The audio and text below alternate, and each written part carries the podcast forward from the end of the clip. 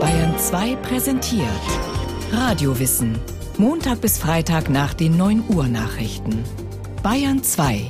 Hörbar mehr vom Leben. Sarajevo, die Hauptstadt Bosniens. Sonntag, der 28. Juni 1914, kurz nach 10 Uhr morgens. Eine Fahrzeugkolonne von sechs Autos setzt sich in Bewegung Richtung Innenstadt. Höchster Besuch. Seit wenigen Jahren ist Bosnien ein Teil von Österreich-Ungarn.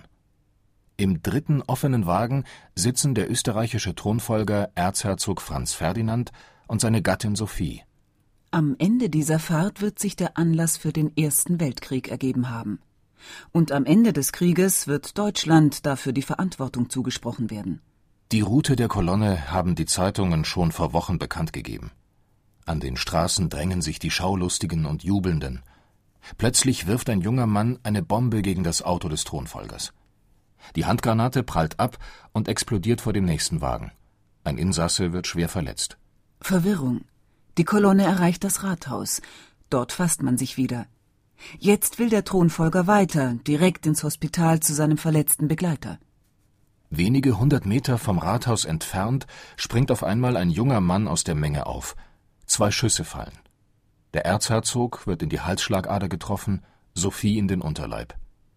Der mitfahrende Graf Harrach sagt später aus, Während das Auto zurückstieß, spritzte ein dünner Blutstrahl aus dem Munde seiner kaiserlichen Hoheit auf meine rechte Backe.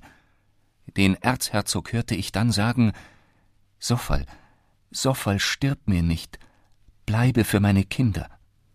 Es ist zu spät. Die beiden erliegen ihren Verletzungen. Der Balkan. Hexenkessel Europas. Der Schütze, Gavrilo Princip, ist ein Heißsporn, ein junger bosnischer Student. Er und seine Mitattentäter sind serbische Nationalisten. In Bosnien leben etliche Serben. Für sie ist der Erzherzog nichts anderes als ein verhasster Besatzer. Denn Bosnien, finden die Serben, ist unser.